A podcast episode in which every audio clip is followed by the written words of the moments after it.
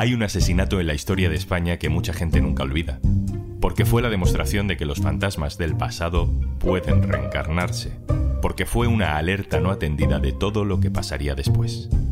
Soy Juan Luis Sánchez. Hoy en un tema al día, vine a morir a España.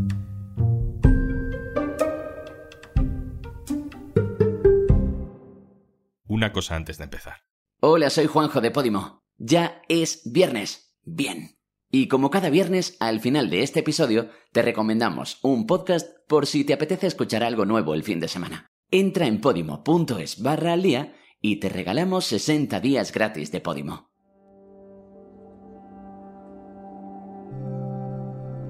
Hola, soy Bernarda Jiménez.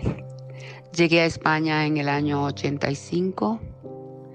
En los años 90 formé parte de una organización que se llamaba BOMADE, que se dedicaba a orientar a las inmigrantes, a ayudarla a conseguir empleo y que se adaptaran también a la sociedad y a orientarla sobre cómo se vivía aquí. Yo no conocí nunca a Lucrecia, nunca la vi, porque realmente duró 30 y algo días en este país. Lucrecia Pérez llevaba apenas cuatro semanas en España cuando la mataron. El 13 de noviembre de 1992, dos balazos de los tres que disparó el guardia civil Luis Merino la alcanzaron. Vine a morir a España, dijo Lucrecia Pérez. Llama la herida. Mi recuerdo, por supuesto, eso nunca más se va a olvidar. Eso marcó muy fuerte mi vida y la de muchísimas más personas. Pero yo te hablo en primera persona, que es, a mí a me marcó, que todavía 30 años después no he podido superarlo, porque lo prediqué en todos los lugares que pude intentando eh, que se evitara eso. Lucrecia Pérez había llegado a España para trabajar, como tantas otras mujeres, en una casa. La llamaban Chacha, claro. Y supuestamente la echaron por no saber lo que era un grifo. Despedida. ¿Cómo era la vida de, de las inmigrantes en aquel momento que llegábamos aquí a España? Bueno, quiero decir que cuando esa cantidad de inmigrantes llegó acá, eh, indocumentado obviamente, eran gente pobre, mujeres pobres que venían a trabajar al servicio doméstico porque España se había incorporado o se estaba incorporando al mercado común europeo, o sea, las mujeres también se estaban incorporando al trabajo masivamente, las españolas. Necesitaban a alguien que le cuidara de los hijos y le hiciera las cosas de las casas y esas eran ellas, o sea, y siempre la inmigración va donde puede encontrar trabajo, la mayoría de las veces es así, o casi siempre es así. Lucrecia Pérez tenía 32 años cuando murió. Provenía del pueblo de Vicente Noble, en la provincia dominicana de Barahona, una de las más empobrecidas del país. En España, cuando la echaron de la casa, acabó viviendo sus últimos días en una discoteca, Four Roses, un decadente palacete de estilo neoclásico a orillas de una autovía que va de Madrid hacia Coruña a la altura de Aravaca. Allí la mataron. La noche en que mataron a Lucrecia, como nosotros lo veíamos venir ya, estábamos reunidas con personas que nos estaban apoyando.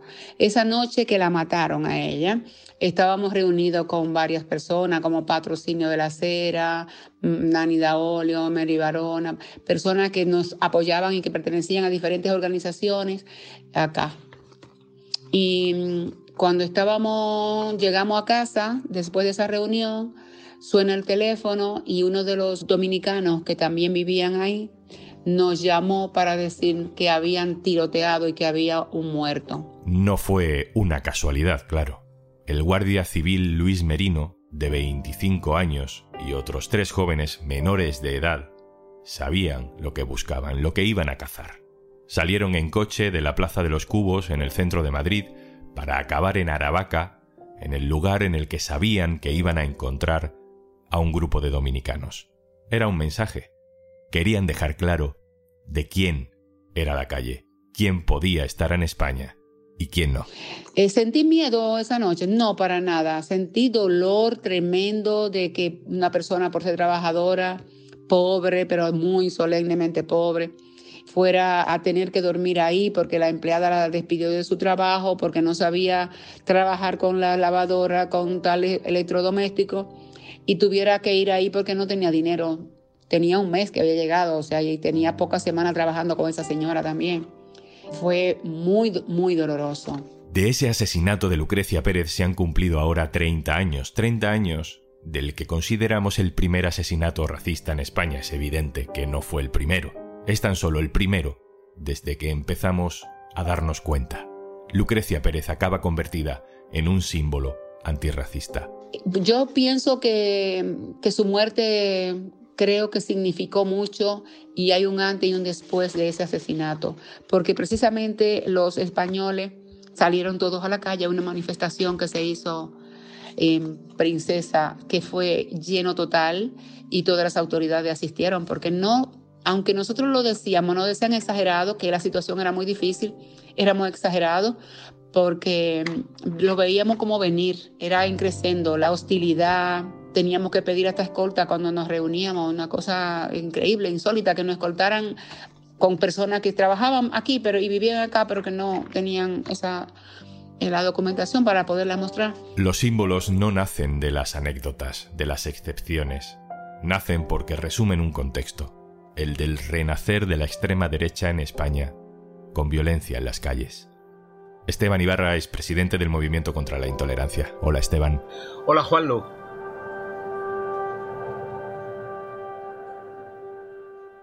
¿Cómo fueron aquellos años, Esteban?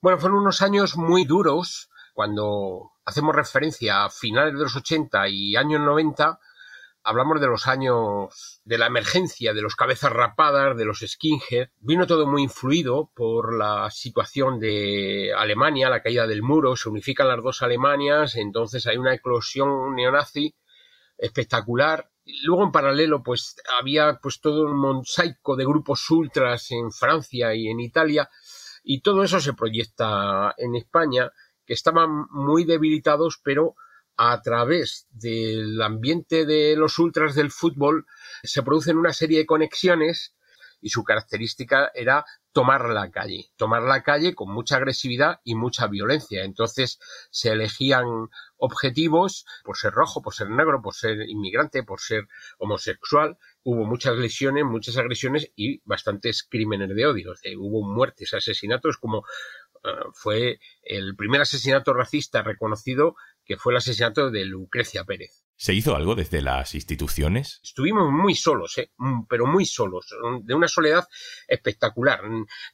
yo no salvo aquí a ningún partido político, es decir, todo el mundo estaba a la política. La calle, pues, era otra realidad y ahí, pues, sufrían las agresiones. Yo mismo sufrí bastantes agresiones. Desde amenazas, carreras para golpearme, algo que también ya me pasó en la transición, era como volverlo a vivir, porque yo esto lo viví en el año 76, 78, 80, pero creíamos que lo habíamos superado. A, principios de los 90, durante toda la década de los 90, pues tuve muchas amenazas, agresiones, agresiones telefónicas incluso a mis padres, a mi familia, en fin, mm, eh, fue francamente duro. Yo tengo que reconocer que su objetivo de suspender al máximo de gente la libertad y sus derechos fundamentales, de alguna manera lo lograban, porque es que intimidaban realmente con, su presencia. ¿no? Esteban Ibarra, histórico, presidente de Movimiento contra la Intolerancia, muchas gracias por lo que nos has contado. Un abrazo. Un abrazo. Han pasado 30 años desde ese primer asesinato racista reconocido por todos. Está claro que han pasado tres décadas y el problema no ha ido a menos, ha ido a más, más allá de que el ambiente en las calles no sea el de los años 90. Le hemos pedido que nos mande una nota de voz a Rafaela Pimentel, portavoz de Territorio Doméstico, que nos cuente cómo conecta el asesinato de Lucrecia Pérez con el racismo de 2022. Hola, Juan Luz. Yo creo que conecta mucho la sociedad que tenemos ahora. Sí que es verdad que el asesinato de Lucrecia sirvió para que la sociedad reconociera que había un problema de racismo.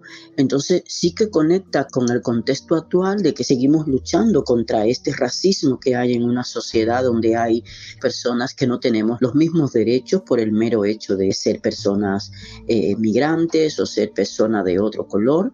Por ejemplo, nosotras podemos encontrar racismo en el empleo de hogar, que sabemos que hay muchísimas compañeras que el mero hecho de buscar un trabajo y de ser de un color, también es verdad que ahí mismo sutilmente hay formas racistas. El, tema de, la, de las religiones igual es una cuestión que marca muchísimo, no es lo mismo una mujer musulmana con pañuelo que una mujer que no lo use. Y la sociedad española se está dando cuenta que sí tenemos un problema de racismo, pero sí que es verdad que ahora mismo hay una extrema derecha que está cada vez más con un discurso xenófobo y un discurso que ya lo tienen en las instituciones, como es la gente de voz, que cada vez más va llevando como este discurso xenófobo, racista hacia esta sociedad, ¿no?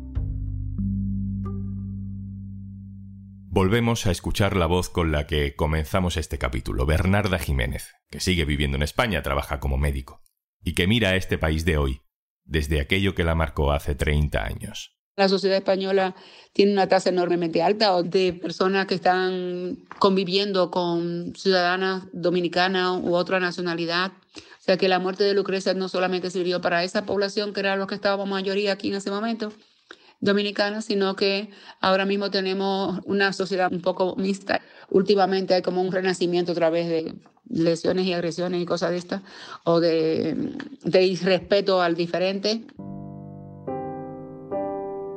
¿Qué haría yo con la sociedad española? Que daría una alerta de que las cosas se consiguen, pero hay que mantenerla y hay que lucharla. O sea que si tenemos casos, entre comillas, aislados, porque me parecen más frecuentes que aislados, de violencia contra personas diferentes, que tenemos que bajar la guardia porque nosotros realmente vinimos a construir una sociedad eh, con nosotros, que nos incluya, por supuesto, porque estamos dando lo mejor nuestro, pero la intención de un inmigrante es ir a trabajar a un lugar que se les respete y dar lo mejor de sí a donde llega.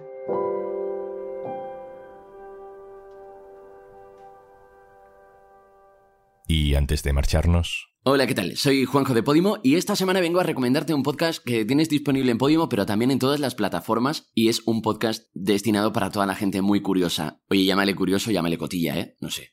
Al menos Jaime Riva, que es el actor de la que se avecina, ojo, eh, que presenta este podcast llamado Blooper, se considera cotilla y ha unido un poco su afición por el cotilleo y su afición por el mundo de la interpretación, del cine, las series. Y este combo se ha convertido en un podcast de curiosidades sobre cine, series, actores y actrices. Tienes un poquito aquí.